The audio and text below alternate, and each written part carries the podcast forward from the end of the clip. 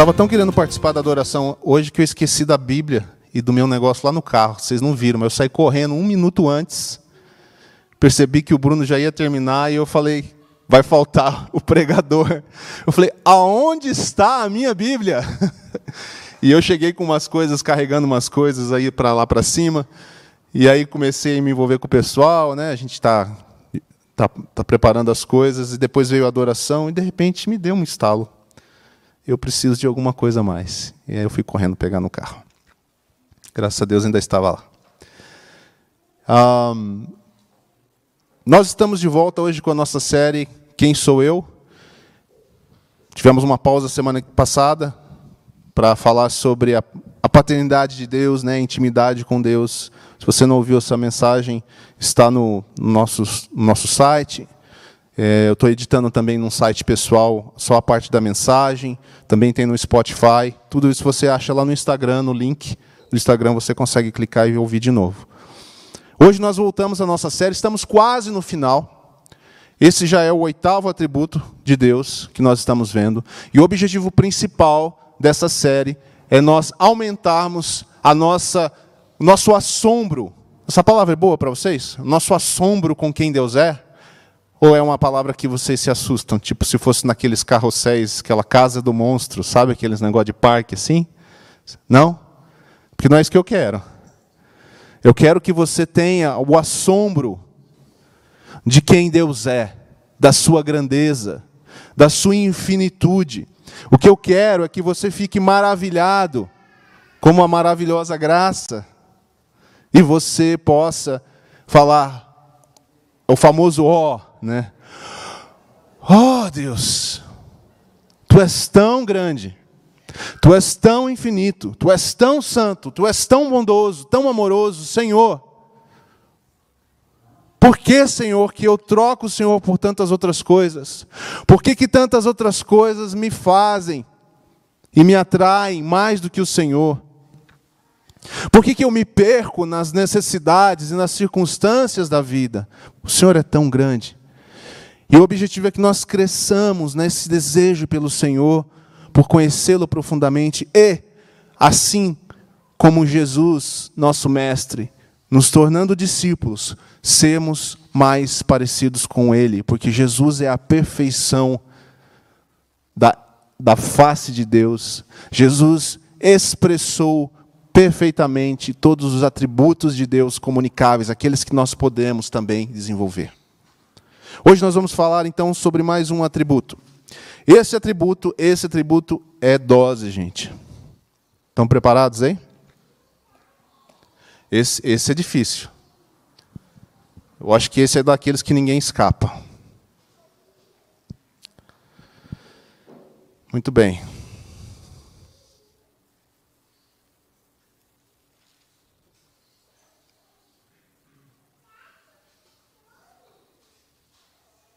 Eu fiz essa pausa de propósito para te deixar um pouco desconfortável. Porque o atributo de hoje se chama paciência, algo que nós temos uma dificuldade tremenda. Já não dá um desconforto você ficar me esperando aqui sem saber o que vai acontecer? Nós estamos vivendo num mundo acelerado. Tudo na nossa cultura é para ontem. Eu estava vendo essa semana uma reportagem, a semana passada, e lendo isso aqui eu me lembrei dela da competição acirrada que está entre os grandes vendedores para dizer quem é mais rápido para entregar. Porque uma dessas grandes empresas disse assim: Eu sou a mais rápida para entregar produtos em casa. E aí a outra diz, trucou. É, trucou, né? Que fala, né? E a outra trucou. Não é verdade, eu sou mais rápido. E agora começou uma competição na justiça para provar quem é mais rápido. Enquanto antes a gente estaria ok esperando algumas alguns dias, talvez semanas, para receber uma encomenda, seria até normal. Afinal de contas, você comprou um negócio que vai sair lá de São Paulo, vai sair lá não sei de onde, no Brasil, lá de Manaus, e vai demorar um pouco para chegar, gente. Né? Não tem ainda teletransporte, aqueles negócios futuristas. Vai demorar. Não, mas hoje a competição é, é de dias, e daqui a pouco vai ser de horas. Ontem eu comprei um livro na Amazon e, e quando eu levantei da cadeira, tocou campainha. Não, não era Amazon, era outra pessoa. Mas eu peguei vocês nessa, né? Mas vai ser assim daqui a pouco. A, a, briga vai ser por isso. E isso vai influenciando a nossa, nossa, nossa, nosso ser, nosso jeito de pensar as coisas. E nós vamos nos tornando impacientes com qualquer coisa que não responda à nossa necessidade imediata. Nós vamos conversar um pouquinho sobre isso hoje, então. Deixa eu citar alguns exemplos aqui para você se enquadrar, tá certo? Porque eu não estou sozinho nesse problema de paciência, e eu quero que vocês estejam comigo nisso. Exemplo típico, vou dar alguns exemplos meus. Trânsito. Eu não grito com ninguém no trânsito, eu não fecho ninguém no trânsito, mas a minha paciência vai lá para o espaço, assim. E alguém já disse que quando a gente não tem paciência, a gente começa a fazer até perguntas que não fazem sentido. Porque nós saímos da nossa naturalidade quando nós estamos num momento de falta de paciência. Né? Como, por exemplo, você está num lugar e o trânsito diminui, porque tem uma escola logo ali na frente, então a velocidade agora não é 60, talvez seja 40, e aí o trânsito dá uma travada, e você fala: quem que pôs uma escola aqui? Ou quem nunca disse, andando no trânsito, quem é que deu carteira para esse cidadão? As suas perguntas não fazem sentido. Alguém deu carteira para ele, o mesmo pessoa que deu para você, provavelmente. E o que, tem a ver a escola estar aqui ou ali? São coisas externas que tiram a nossa paciência. E se nós pudéssemos, nós nos livraríamos, tentaríamos nos livrar de tudo que nos causa a impaciência. Mas isso não resolve nada. Porque amanhã outra coisa aparece para te tirar a paciência. Porque o problema está em você, em mim, está em nós. Mas o mundo não nos ajuda. Nós vivemos num mundo, Jane Wilkins diz isso. Vivemos num mundo da gratificação instantânea, enquanto o Evangelho nos aponta para uma esperança no futuro. Há um descompasso entre a nossa vida natural e a vida no Evangelho. Porque no Evangelho nós olhamos para frente, o Senhor vai voltar. O Senhor está trabalhando conosco a cada dia. E a vida está empurrando a cada um de nós para uma resposta muito agressiva em relação à paciência, à espera. O curitibano gosta de uma buzina, por exemplo, né? Antes do sinal abrir, já está buzinando. Quem já teve essa experiência? O que, que é? O Ari detesta a buzina, tá vendo? Eu já passei por isso. Estou no sinaleiro, e eu, eu sou do tipo que pensa que é piloto de Fórmula 1 no sinaleiro. Fico esperando, eu olho o sinal do outro lado. Para saber que ele vai abrir, para eu sair com um milésimo de verde. Graças a Deus nunca aconteceu um acidente, porque se um dia um cara furar o sinal do outro lado, eu, vou ter um problema. Ele vai estar errado, mas eu que vou ter um problema. Eu olho assim, cara, e eu não estou no sinaleiro e o cara não começa a buzinar, eu falo, meu irmão, o nem abriu. Você já está buzinando? É para você ficar esperto, que vai abrir. É real isso. É real isso. É só um exemplo simples de coisas que acontecem o tempo todo. Portanto, a pergunta talvez para nós aqui nesse momento é como é que a gente lida com a impaciência ou com a falta de paciência e como a gente desenvolve paciência. O que, que está acontecendo? Eu já entendi pelo sorriso de vocês aí, pelo aquela risadinha nervosa que a gente fala, né? De que eu não estou sozinho nisso. Então, nós precisamos fazer algo a respeito, entender algo a respeito. O que nós podemos absorver da pessoa de Deus? A solução que o mundo quer dar para a impaciência é removê-la, remover a espera. Qualquer coisa que seja contra a nossa paciência. Eu não quero nem adiantar o assunto aqui, mas isso, se você perceber, tem implicações nas relações humanas muito grandes. Tá bom, vou fazer um spoiler. Pessoas não querem casar, porque casamento exige paciência. Sim ou não, Helder? Filhos. Não, não vou ter filhos. Vou ter bem poucos filhos. Por quê? Porque um já me tira a paciência. Tem gente que talvez não queira ter amizades, porque exige paciência. Tem gente que não conquista nada na vida porque não tem paciência. A pessoa começa a fazer algo e aquilo já tem empecilhos, tem atrasos. Quem trabalha com comércio, com desenvolvimento de produtos, sabe, não precisa nem falar, né, William? Você põe o seu coração no negócio, a sua vida, e aí um cara numa cadeia de 10 pessoas atrasa, não faz o que tinha que fazer, a nossa paciência vai para o espaço.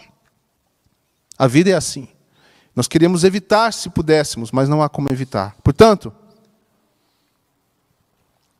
vamos olhar para Deus. Como é que Deus é? Quem é Deus? Êxodo 3, 34, 6. Não precisa abrir agora, não, mas é um texto que fala que Deus é tardio em irar-se. Lembram desse texto? Ele é tardio em irar-se. Significa que Deus pode se irar, e Deus se ira, e a ira de Deus é justa. Nós falamos isso no, episódio número 4 ou 5. A ira de Deus é justa, porque ele é justo, porque ele é santo, e quando ele se ira, apesar da sua ira, não falta amor, e não falta bondade, e não falta misericórdia. Mas o importante é você perceber que Deus é tardio em irar. Significa que, se fôssemos nós no lugar de Deus, talvez nós já tivéssemos nos irado muito antes. Deus é tardio em irar-se. Significa que ele tem muita o quê? Paciência. Que ele aguarda. Ele aguarda pacientemente. Ele é paciente com nossos pecados. Porque nós fomos destituídos da sua glória. Nós não merecíamos a sua companhia. Ele é paciente conosco no caminho de santificação. Meu irmão, quanto tempo que você já conhece Jesus? E se eu fosse fazer uma avaliação da sua, do seu processo de santificação junto com o Senhor, de mudança, de crescimento em Deus, Deus é paciente conosco. Deus é muito paciente conosco. Deus é muito paciente comigo. Tenho 30 anos de caminhada com Deus. Deus é muito paciente comigo. Vocês não têm ideia. Ele é muito paciente comigo. Deus é paciente e nos dá livramento no momento oportuno. Agora sim, abra o texto aí de 2 Pedro, capítulo 3, versículo 9. Quem está aí na, na live pode colocar no chat o, o texto para os outros verem, se alguém chegar depois. 2 Pedro, lá no finzinho da Bíblia, Vamos ver o que, que o apóstolo Pedro nos traz sobre esse assunto. Segunda Pedro. É curtinho, viu, gente? Se não cuidar, passa.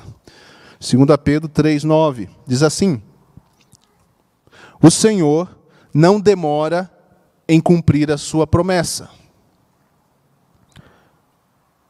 Como julgam alguns. Ao contrário, ele é paciente com vocês, não querendo que ninguém pereça, mas que todos cheguem ao arrependimento. Deus não é tardio conosco, mas Ele é paciente, e Ele deseja que nós cresçamos e que nós tenhamos tempo para mudar a nossa caminhada com Ele. Ele é paciente, Ele aguarda, Ele espera, Ele nos vê tropeçando, Ele nos vê às vezes o abandonando num certo sentido, trocando a nossa dedicação a Deus de alguma forma por outras coisas, mas a Bíblia diz, a palavra diz: o Senhor é paciente. Se você quiser entender por que Deus é paciente, de uma forma muito simples, é porque Deus é o Deus ágape, é o Deus do amor. Outro atributo que nós vimos, 1 Coríntios 13 diz o quê? Que o amor é paciente. O amor é paciente. Significa que o amor não foge ao primeiro sinal de que as coisas é, podem demorar um pouco, ou seja, ele é isso é a paciência do amor. Ele não corre da raia quando as coisas desandam. Ele é paciente, ele espera, ele espera o outro, ele espera a mudança, ele espera o tempo de Deus na vida de alguém.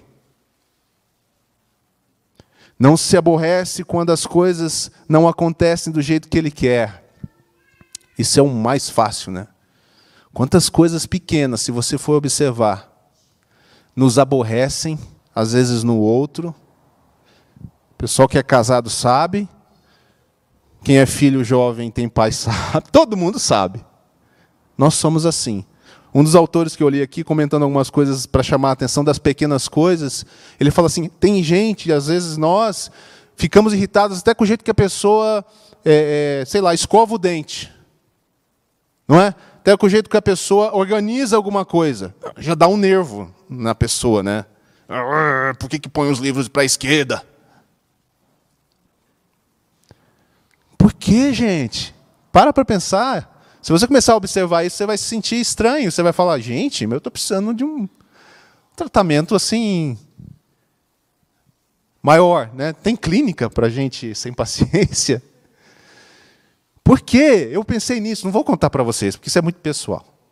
Mas eu comecei a notar as coisas que eu me irrito, mesmo que seja levemente, na minha vida, na minha relação com a minha família, às vezes, com minha esposa, com filhos, com amigos. Falei, gente, não é possível. Nós somos muito impacientes. A mínima coisa que sai do jeito que a gente quer que aconteça nos tira do sério.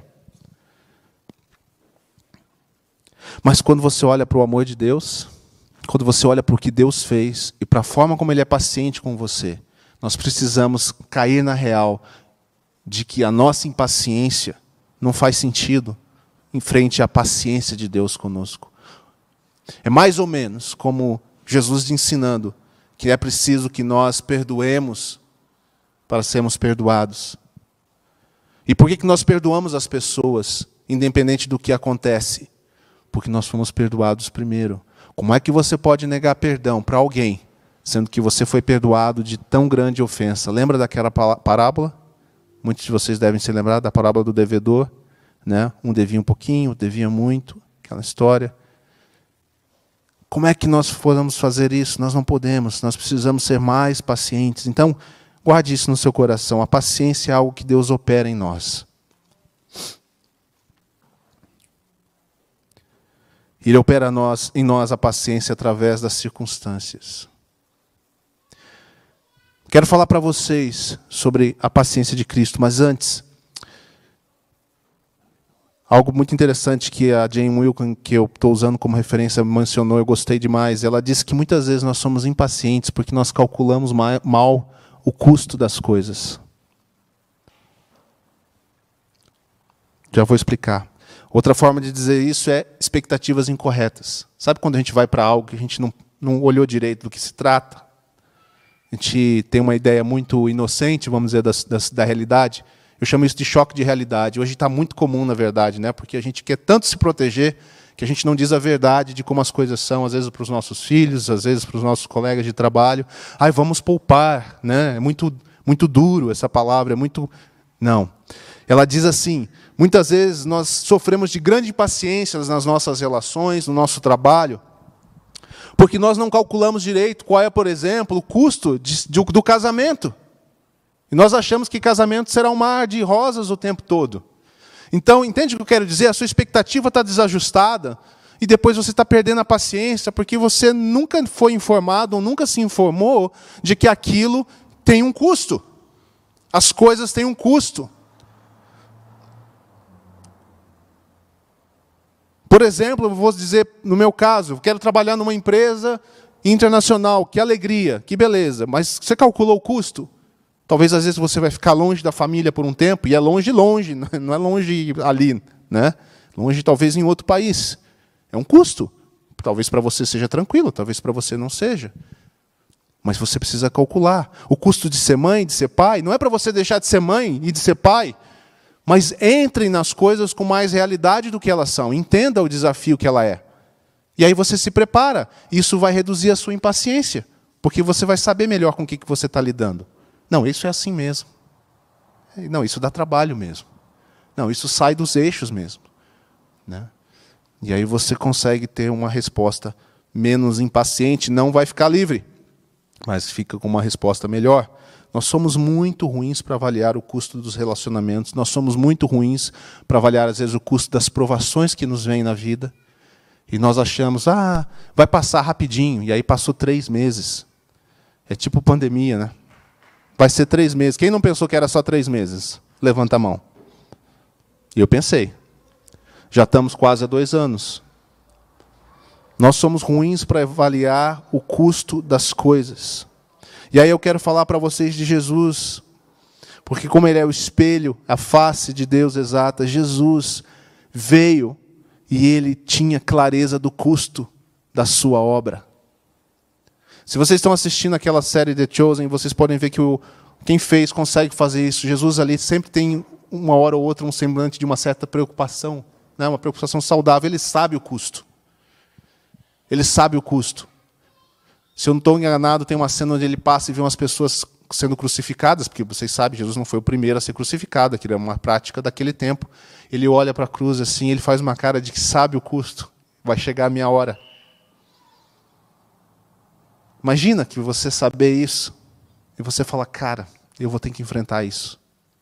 E sabe o custo de, do que está acontecendo, e isso ajuda a gente a entender até o Getsemane. Talvez Jesus falando, pai, se tem outro jeito, se tem um custo menor, porque eu sei que custo é esse. Então, Jesus vem e ele revela a paciência de uma forma absurda. Jesus revela a paciência nas suas parábolas. Quase todos os seus exemplos são ligados a algo que exige paciência.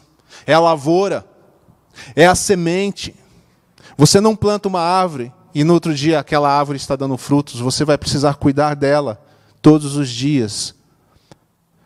É, esses tempos que teve aquele frio louco que teve umas semanas atrás, achei tão interessante, pessoal lá do Rio Grande do Sul, não sei se vocês viram essa foto, tão interessante, eles encheram a vinícola de potes de, de fogo para amenizar o frio que estava vindo.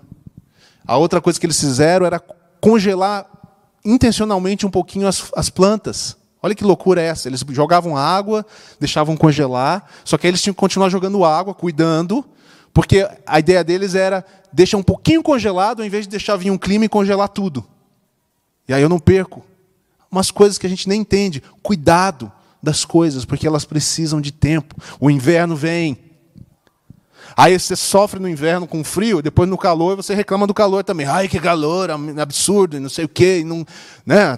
Ai, estou suado. Aí, no inverno você prefere o calor, no calor você prefere o inverno. É mais ou menos assim que a gente segue na nossa impaciência. Jesus calculou o custo e nos deu exemplos de que era importante a gente considerar a paciência. Jesus suportou a vida como servo, como homem, 33 anos. Quantas vezes vocês viram Jesus reclamando?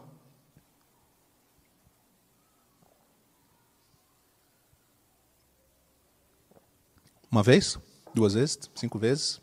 Dez vezes? Será que ele tinha motivo para reclamar? Não. O que vocês acham? Nem eu aguento aqueles discípulos, gente. Sério. E eu sou tão ruim quanto eles. E Jesus passou três anos com esse pessoal, homens de pouca fé. O Filho de Deus com vocês e vocês sem fé. Jesus suportou oposição, Jesus suportou as circunstâncias, Jesus suportou o sofrimento, com paciência. Viveu o propósito de Deus para a vida dele, do seu pai, com paciência. Dá uma olhadinha aí em 1 Pedro agora, versículo 2, capítulo 2, desculpa.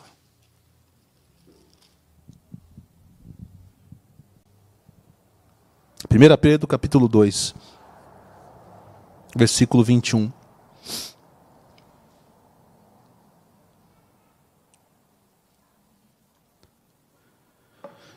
até o 24. Diz assim: Para isso vocês foram chamados, pois também Cristo sofreu no lugar de vocês, deixando-lhes exemplo para que sigam seus passos.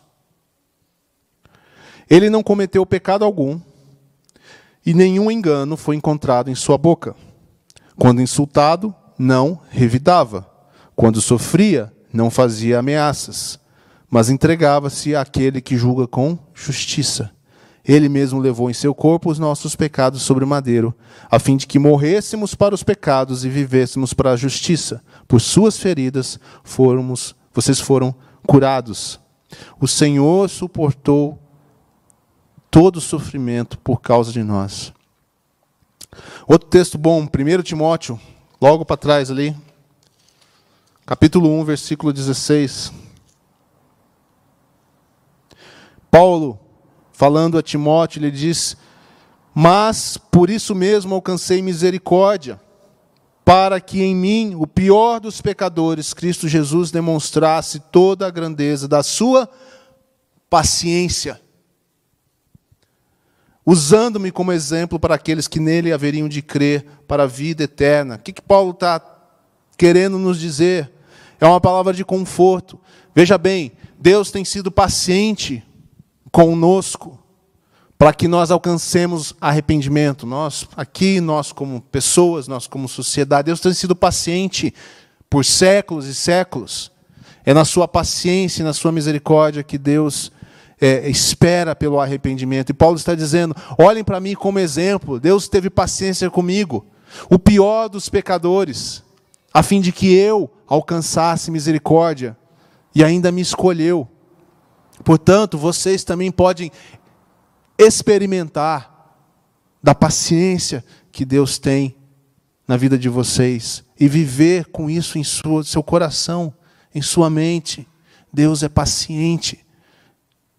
E eu quero ser paciente. Quando nós olhamos para o Senhor, o Senhor Deus e o Senhor Jesus, nosso desejo tem de ser: eu quero ser mais paciente, porque Ele é paciente comigo. Eu quero ser com os demais, comigo mesmo e com os demais, paciente, como Jesus foi paciente na sua caminhada. Eu quero ser mais paciente quando eu enfrentar provações, lutas e dificuldades. Eu quero ter mais esperança. Eu quero esperar mais, como Jesus esperou, pela hora certa. Todos nós precisamos de paciência. Então, aqui para a gente ir concluindo esse raciocínio, essa palavra. Uma dica natural eu dei antes, né? Se você quer ter menos casos onde a sua paciência vaza rápido, analise melhor o custo das coisas com as quais você está envolvido. Analise melhor as expectativas que você tem. Tem aquele ditado que o pessoal diz: olha, não, vamos sem expectativa. Não, é, não, não precisa ser tanto assim. Isso não ajuda muito. A gente tem que ter expectativa do que a gente quer fazer, alcançar e do como as coisas devem ser. Estabeleça expectativas realistas. Conheça aquilo que você está se envolvendo. E nisso já sua vida vai ser mais tranquila. Porque eu não falei aqui que quando a gente perde a paciência, uma coisa é eu perder a paciência sozinho, dirigindo no meu carro, outra coisa é eu perder a paciência em casa com minha família, ou com minhas filhas, não é? Ou com meus familiares, com meus pais. São duas coisas diferentes. Portanto, quando você reduz a pressão nas áreas que podem levar você à impaciência, você tem uma vida melhor. Você tem uma vida mais calma. Você tem uma vida com menos atrito. É a realidade e uma boa análise do custo daquilo que você está vivenciando. Só que nós sabemos que só isso não resolve. Porque o nosso problema está no interior. O único momento onde as coisas externas vão ser todas corrigidas para que não haja mais uh, coisas externas que provocam a nossa impaciência vai ser na volta de Jesus. Então, se você quer apelar para esse lado, você precisa clamar mais Maranata, vem Jesus. Quando Jesus voltar, todas as coisas serão corrigidas e nós não teremos nem a impaciência porque nós somos seres caídos, nós nem teríamos motivo para ter impaciente, porque não tem ninguém ali para nos tirar a paciência. Não tem uma escola no lugar errado, não tem um cara que não dirige direito na nossa frente. Gente, quando a pessoa começa a dirigir devagar, é mentira do sério, sério. Sabe assim, 20 por hora num lugar de 60? E autoescola? Pensa num povo que tem orelha quente. Eu sei. E você sabe que a autoescola nunca entra na sua frente quando você está indo passear, né? É só no dia que você está atrasado no dia que você está com pressa. E nunca é naquela avenida larga de duas pistas também. Eu acho que é de propósito que eles fazem isso. O cara sai e fala, gente, o instrutor fala, né? Da aula aqui não é, não é muito motivador, eu preciso de uma coisa que me motive. Vamos, vamos ver onde a gente consegue trancar o trânsito um pouco?